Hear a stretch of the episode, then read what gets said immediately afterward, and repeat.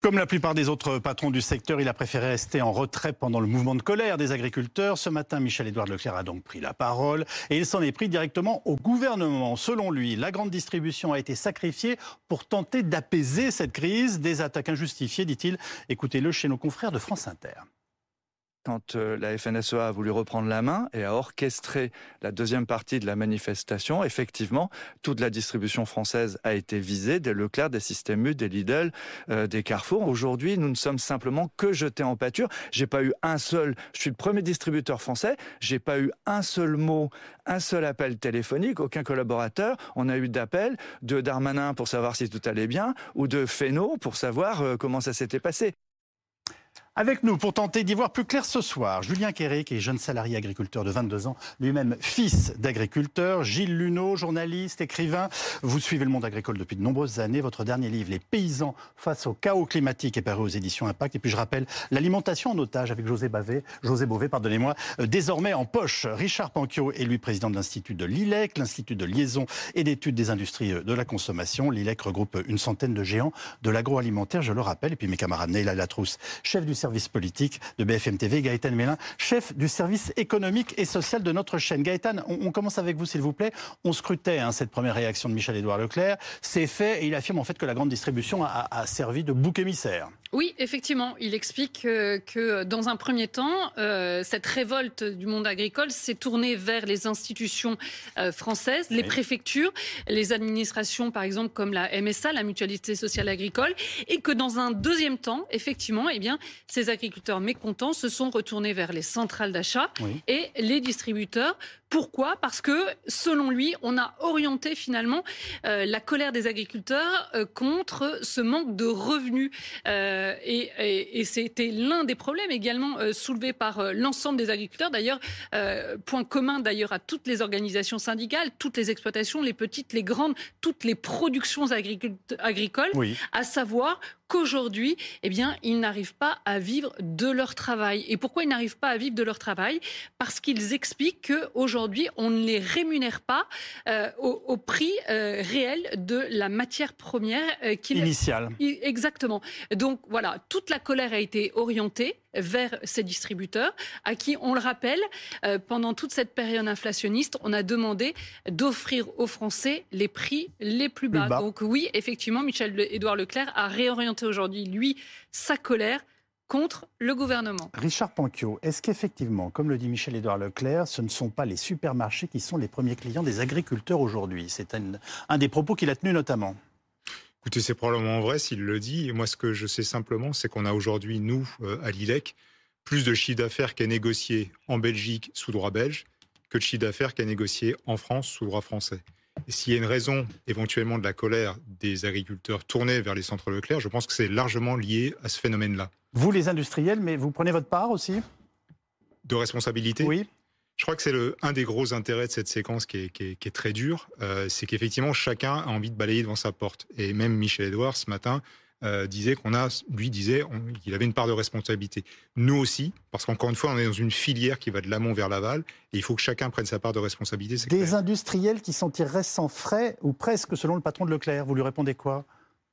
Ça veut dire quoi, s'en tirer sans bah, Vous le comprenez très bien. Là, à mon avis, vous faites semblant. il dit tout simplement qu'en gros, vous, vous n'avez pas été l'accusé, mais que vous en faites partie. Ah, mais nous, on sera... Il n'y avait pas les manifestants qui devenaient devant euh, Coca euh, et, les, grandes entreprises. Mais nous, on sera contrôlés comme tout le monde par la DGCRF. Et en fait, les ministres, le Premier ministre et le ministre de l'économie ont annoncé euh, des contrôles dès cette semaine. Il faut que ces contrôles aient lieu. Si des industriels n'ont pas respecté la loi, c'est possible. Mais s'il y en a, il faut qu'ils soient sanctionnés. Il n'y a pas de doute là-dessus. Bah, votre réponse est très claire. Julien Quéré, comment réagissez-vous à ces propos Michel-Édouard Leclerc Il vous dit les agriculteurs se trompent de cible en nous attaquant, notamment chez Leclerc. Alors euh, déjà à mon humble niveau, parce que pour mmh. l'instant je ne suis ni représentant mmh. d'association, ni de syndicat, ni Vous parlez en votre nom. Voilà. Pour Et de votre engagement. Je, je, je n'engage personne, si ce n'est que moi. Voilà. bien sûr. Commencer. Non, euh, ce qu'il dit, forcément, euh, il, il, parle en son nom, mais je pense que les, agriculteurs ont quand même ciblé autre chose que les grandes distributions oui, ils ont visé euh, en particulier cela parce que parce qu'ils ont sûrement un, rôle à jouer là-dedans, mais je ne pense pas en particulier euh, Michel-Édouard Leclerc. Alors, vous récoltez, vous, notamment des pommes. Michel-Édouard Leclerc prend justement cet exemple en disant que 100% des pommes vendues, 96% pour être tout à fait honnête, 96% des pommes vendues sous son enseigne sont françaises. Vous, vous lui faites confiance Non, mais entre vous, non, mais je sais pas entre vous producteurs, voilà, vous vous dites, tu as vendu tes pommes chez Leclerc. En tout cas, euh, comprenez ma question. Nous, sur les pommes, ce que je peux vous dire, c'est que la majorité des grandes enseignes et des supermarchés jouent, le jeu, en tout cas. Euh, ce qui pêche peut-être un petit peu, c'est l'atelier de transformation, voilà. Mais en tout cas, les grandes distributions jouent en grande partie le jeu. Voilà. Qu'est-ce qu'on appelle l'atelier de transformation C'est les industriels, c'est pour transformer ah, la pomme en cidre, en, jus de pomme, en compote, ou, voilà, majoritairement de la compote, ou même euh, c'est ce qu'on appelle le frais. Les, pommes qui viennent de Pologne ou qui sont importées, c'est celles que l'on peut retrouver à Ringis, un Rungis qui après euh, dessert les, marchés frais, les marchés que l'on peut retrouver sur Paris, ou encore les, cantines, que ce soit bien les, cantines commerciales ou les cantines scolaires. En général, la majorité des, grandes surfaces jouent le jeu des pommes françaises. Alors, Gilles Luneau, il y avait une sorte de convergence en fait entre le gouvernement et les agriculteurs pour dire que la grande distribution ne rémunérait pas euh, à leur juste titre ces derniers. Leclerc a raison de ne pas porter seul le chapeau, quand même.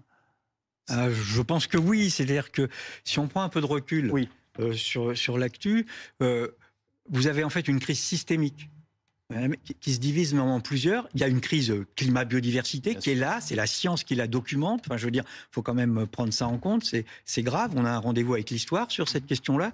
Et puis, on a une crise syndicale, de représentation. Hein, on pourra, on mmh. pourra peut-être en, reparler. On a vu que c'était parti de la base, qu'il a fallu euh, euh, essayer de rattraper ça du point de vue de la FNSEA. Et quand je vais jusqu'au bout de la représentation, euh, l'interface sur la politique agricole en France, sur la politique publique, c'est le Conseil de l'agriculture française. Mm. Il n'y a que la FNSEA comme syndicat qui est représenté. c'est vrai. Ça pose un vrai problème. Euh, il pourrait y avoir d'autres acteurs comme euh, la Fédération de l'agriculture biologique. les autres qu'on a vu prendre la parole sur cette antenne. Les autres euh, syndicats. Et puis, peut-être aussi les mangeurs. Hein, Parce que je veux dire. Ah, c'est nous les mangeurs. Oui, la, troisième, la, troisième crise, c'est une crise du modèle. Mm-hmm. du modèle agricole. On voit qu'il est, c'est la science qui le documente, je le disais qui est émetteur euh, euh, de gaz à effet de serre, et qu'on ne peut pas faire porter ni aux agriculteurs tout seuls, ni à la grande distribution, ni aux industriels la transformation. Il faut mettre tout le monde autour de la table, il faut vraiment écrire le chemin de la transition tous ensemble, parce qu'il y a un effort à faire gigantesque pour arriver à tenir notre parole et à sauver la planète finalement. Je veux dire, et, ça, il n'y a personne qui a le courage politique de dire. Sauver la planète, on n'en a pas beaucoup parlé depuis 15 jours. Et, non. visiblement, ce n'était pas le souci de, nos producteurs, dont on comprend par ailleurs les difficultés. Mais la colère est légitime parce qu'ils sont acculés et je veux dire n'importe qui en perte de revenus euh, quand même euh, euh, conteste. Bah, défend sa, sa production. Mais, mais, si vous voulez, c'est quand même bien, je veux dire, aux politiques, à la science, de dire attendez, colère légitime, mais regardez la contrainte. La contrainte, c'est le mur climatique, c'est le mur de la biodiversité. Et là, on est en recul. On est en recul sur des mesurettes qui ne résolvent rien. Je veux dire, suspendre des choses ne résout pas le fond du problème. Alors, la politique, car nous sommes au cœur d'un dossier profondément euh, politique, Naïla Latrousse, Michel-Édouard Leclerc dit aussi que durant ces 15 jours, il aurait bien aimé recevoir au moins un petit coup de fil de Gérald Darmanin ou de Marc Fesneau, euh, notre ministre de l'Agriculture. Personne ne l'a appelé. Bon, on peut imaginer que dans le cas de Marc Fesneau, il était un petit peu occupé en pleine, en pleine crise et il appellera peut-être dans les prochains jours, quoique les relations euh, historiquement entre Marc Fesneau et, Michel-Édouard Leclerc sont euh, notoirement euh, mauvaises. Ah, entre les deux hommes, c'est historique, d'une certaine façon. La, dernière fois que Michel-Édouard Leclerc, en décembre dernier, était sur le plateau de BFM, il avait notamment expliqué que l'inflation due à la guerre en Ukraine, au Covid, etc., c'est du pipeau. Marc Fesneau était allé sur un plateau, non, avait, avait, écrit un long message plutôt sur Twitter pour expliquer que Michel-Édouard Leclerc était complotiste et que son message était indécent. Michel-Édouard Leclerc lui avait répondu pour vous montrer à quel point les, les, relations sont tendues en disant oui, enfin, il a dû écrire le message en sortie de soirée en ne s'étant pas relu.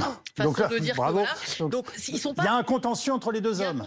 le ministre de l'Agriculture et, le patron des centres Leclerc. Et donc, euh, enfin, ce contentieux et les, relations mauvaises entre les deux se sont poursuivis à la faveur de, euh, de, cette crise avec euh, Marc Fesneau qui, qui a expliqué, le ministre de l'Agriculture, que, qui a mis en cause Michel-Édouard Leclerc en disant qu'il essayait de contourner les lois françaises en matière d'approvisionnement. Avec Gérald Darmanin, à ma connaissance, il n'y a pas de passif aussi, aussi difficile difficile, quoique les deux hommes se sont accrochés Là encore, BFM TV était, était un peu la cause, euh, pour tout vous dire, de, l'accrochage. Quand Gérald Darmanin avait expliqué qu'il y avait euh, un marketing communautaire dans certains supermarchés qui vendaient du halal, que Michel-Édouard Leclerc lui avait répondu qu'en gros, oui, enfin, c'est un, clin d'œil un peu lourd sur sa droite. Donc, en gros, voilà, Michel-Édouard Leclerc, il fait de la politique, les politiques lui répondent. Euh, le seul ministre qui trouve grâce à ses yeux ce matin en interview, c'est Bruno Le Maire, ministre de l'économie. Mais c'est le seul dans le gouvernement qui, enfin, c'est celui dans le gouvernement qui est, disons, le plus allant avec la grande distribution, y compris pendant cette crise. Alors, Michel-Édouard Leclerc a même directement mis en cause les élus de la majorité dans les actions qui l'ont visé, lui et les magasins de son enseigne. Écoutez-le. C'est un classique euh, de la manifestation paysanne depuis 2015 sous François Hollande. Toute manifestation paysanne se finit sur les parkings des hypermarchés et c'est une manière aussi pour les pouvoirs publics de dériver euh, toutes les tensions sur des espaces euh, sans trop de population et avec des dégâts modérés. Toutes les consignes de manifestation... C'est eux qui les ont dit, aller attaquer les, les, Toutes les, consignes de manifestation que dont nous avons les photocopies dans chaque fédération agricole visent spécifiquement la grande distribution et Leclerc. Et même, il y a un groupe de députés Renaissance et, Modem qui me visent personnellement. Les trois derniers ministres de l'Agriculture n'ont eu de cesse que de nous diviser ce que dit euh, Michel-Édouard Leclerc est extrêmement grave là, parce qu'il fait référence euh, en tant que patron de Leclerc à des traces ou des preuves de ce qu'il dénonce. Enfin, est-ce qu'on a le moindre élément là-dessus? Il y, a, des échanges entre. Euh, on sait que des députés sont allés manifester, mais là, il explique qu'on oui, on, oriente vers lui. et puis, plus, grave. des députés Renaissance, là encore, euh, Michel-Édouard Leclerc faisant de la politique, il se retrouve pris dans des joutes politiques. Euh, et c'est pas la première fois que des députés Renaissance, Modem ou autres pointent du doigt Michel-Édouard Leclerc. J'ai le souvenir de joutes beaucoup plus violentes, par exemple, au moment de la loi des Crozailles qui visait à, mm. un peu refixer de nouvelles règles dans les négociations entre parties prenantes dans l'agroalimentaire. Ou pareil, là, Michel-Édouard Leclerc sur Twitter s'en été pris aux députés en disant ils organisent de manière institutionnalisée l'inflation avec cette loi, etc. Puis il y avait eu une vague de, messages beaucoup plus massifs que ce qu'on a pu voir ces derniers jours euh, de la part euh, de députés de, la majorité. Donc euh, il fait de la politique, Michel-Édouard Leclerc. Gilles Luneau, que, que, des patrons de la grande distribution soient personnellement visés, c'est quelque chose de nouveau, sans vous? À ce niveau-là. Euh, Moi, je crois que oui. Mais... Oui, à ce niveau-là, je pense qu'on euh, n'avait jamais vu ça, oui, en effet. Mais j'ai l'impression qu'on est dans. Il y a un bouc émissaire tournant. Mm. Hein. C'était les écolos du Parlement européen, c'était c'est la ville dans certains discours de la FNSEA. Euh, là, c'est la distribution. Je veux dire, ça sent quand même la faillite du modèle. Enfin, faut quand même, faut, ah oui faut quand même dire ça. cest si vous voulez, si on revient aux agriculteurs, pour comprendre la colère, ils sont soumis à trois injonctions. La première, par la, par la PAC, par les, par les politiques publiques, d'être compétitifs. Hein. On va rejoindre les questions, que ce soit après de la répartition de la valeur entre les trois acteurs. La deuxième injonction. Je rappelle, quand on dit la répartition de la, valeur, on veut tout juste dire l'argent. L'argent. Pour ne pas dire le fric. Voilà. Oui, mais ça correspond à la répartition des marges. Non, mais j'entends bien. Mais mais euh, il y, a des trous noirs quand même extraordinaires, pas chez le paysan. Oui, oui. Et la deuxième injonction qui est, qui est quand même énorme, c'est de nous nourrir tous les jours. Et la troisième, c'est de changer de façon de nous nourrir, parce qu'il faut changer le modèle, il faut, il faut faire de l'agroécologie, etc. Et je veux dire, on ne peut pas les laisser. Ils sont coincés ils sont coincés tout seuls. S'il n'y a pas des vraies mesures, euh, et c'est pas à moi de les définir, c'est aux acteurs, mais de, la manière dont on atteint les objectifs, qui sont, qui sont ceux d'être euh, résilient par rapport au climat, je veux dire, ça, ça mérite euh, un effort, mais à peu près comme on a fait, comme on a arrêté la sidérurgie en Lorraine. C'est un effort national. Mais ça dit, il y a aussi des injonctions contradictoires sur l'ensemble des acteurs de la filière, pas que les agriculteurs, puisque je suis retombé sur des déclarations de Bruno Le Maire qui, pas plus mm. tard qu'en septembre dernier, demandait aux industriels et à la mm. grande distribution de faire baisser les prix. Il disait c'est une priorité mm. Absolue. C'était les mots du, ministre. Donc sur l'ensemble de la chaîne de valeur, vous avez ces, euh, injonctions qui parfois semblent irréconciliables. Le moins qu'on puisse dire, c'est que ça n'a pas été entendu. Hein. Oui, mais sauf que je pense que quand Bruno Le Maire demandait effectivement à ce qu'on baisse les prix, il ne visait pas les agriculteurs. il n'a pas visé les industriels vous allez, et la grande distribution. Vous allez le faire au détriment des agriculteurs en, baissant leurs prix. Non, effectivement, je pense qu'il visait euh, davantage l'industrie agroalimentaire ainsi que les distributeurs parce que, encore une fois, en mars dernier, on a eu un rapport très intéressant de l'inspection générale des finances qui a montré que les marges, alors que ce soit les agriculteurs, les industriels où les distributeurs étaient en forte hausse après euh, le, Covid. Donc chacun a pris un petit peu euh, son, euh, ce qu'il avait à prendre. Ce qui s'est passé, c'est qu'avec l'inflation, ça a un peu rabattu les cartes. Il fallait bien évidemment permettre aux consommateurs de toujours pouvoir s'alimenter, hein, puisqu'on a été confronté à cela. Hein. Rappelons-le, on a même des, des Français qui n'arrivaient pas à faire deux repas par jour. Non. Donc le bon ministre de l'économie avait demandé effectivement euh, aux distributeurs de trouver les moyens euh, d'offrir euh, des paniers moins chers à un certain nombre de Français, mais il visait plus les, marges des distributeurs et les marges des industriels encore une fois, que les revenus des agriculteurs. Bien entendu. Richard Panquio. Oui, même si le point de départ de la, la réflexion du ministre, c'était de dire il y a des cours qui sont en train de baisser, il y a des matières premières qui sont en train de baisser. Donc dans ces catégories-là, j'attends que les industriels renégocient avec les distributeurs. Et c'est ce qui s'est passé.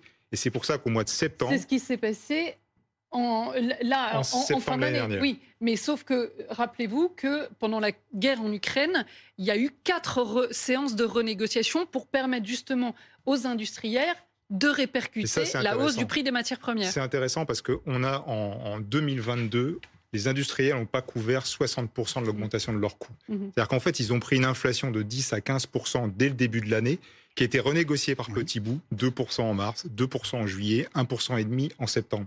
Donc ces vagues de renégociation, elles étaient très partielles. Mhm. Elles n'ont permis de couvrir que à peu près 60% de l'augmentation des coûts des industriels. Parce que l'inflation à laquelle on a assisté pendant 18 mois, elle était juste stratosphérique. Tout était concerné. 20% sur l'alimentaire. Comment? 20% sur l'alimentaire. Ça, c'est les prix consommateurs, mais l'inflation des coûts, elle est bien au-dessus de ça. Et en fait, les industriels et les distributeurs ont absorbé une partie de cette inflation sur leur marge. Donc le prix qui a été payé par les consommateurs, c'est aussi un prix qui a été payé malgré une absorption de coûts par les industriels et par les distributeurs. Julien Quéré, sans les contester, mais comment vivez-vous, je dirais, cette euh, euh, prise de parole en ce moment qu'on a, à la fois des distributeurs, mais aussi euh, de ceux qui fabriquent, enfin voilà, l'industrie agroalimentaire qui nous explique qu'elle a des difficultés, alors que vous-même, vous étiez dans la rue pendant 15 jours pour nous expliquer que vous n'arriviez plus à vivre. Ouais, ce que je peux constater, c'est qu'en tout cas, concernant les pommes, de manière générale, il y a eu un mouvement mi-janvier 2023 qui a demandé une hausse de 20 centimes du kilo. Oui. Euh, certains ont joué le jeu, d'autres peut-être un petit peu moins. Euh, dès qu'il y a eu ce mouvement, Lidl a dit d'accord, euh, je fais un geste, je rajoute 10 centimes par kilo de pommes. Aujourd'hui, alors où je vous parle, pour vivre, voilà, il faut que l'on, pour réussir à vivre et renouveler le verger, parce que forcément, au bout d'un moment, il va falloir changer les arbres, il va falloir les renouveler, les renouveler si on veut être un peu compétitif. Il faut que l'on arrive à tirer 70 centimes du kilo de la pomme. À l'heure où je vous parle, c'est entre 55 et 60 centimes. Donc c'est pas suffisant. Donc donc c'est pas suffisant. Au bout d'un moment, dans quelques années, on le voit, le, renouvellement est d'environ 3% des vergers. Et pour continuer à être productif, il faut avoir un renouvellement d'environ 6% des vergers par an. Vous avez 22 ans. Vous projetez votre avenir dans, la production de pommes? Oui. Il en faut.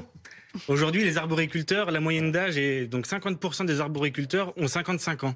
C'est-à-dire qu'ils sont considérés comme seniors ou plus. Je ne sais pas si la majorité des gens autour de ce plateau enfin, prennent conscience, mais d'ici 5 à 10 ans, il va y avoir un renouvellement quand même immense dans, ce secteur-là. Forcément, il y a des jeunes, oui j'en fais partie, mais il y en a plein d'autres qu'on voit peut-être moins, mais qui sont là et qui sont prêts à se retrousser les manches pour pouvoir euh, nourrir les Français.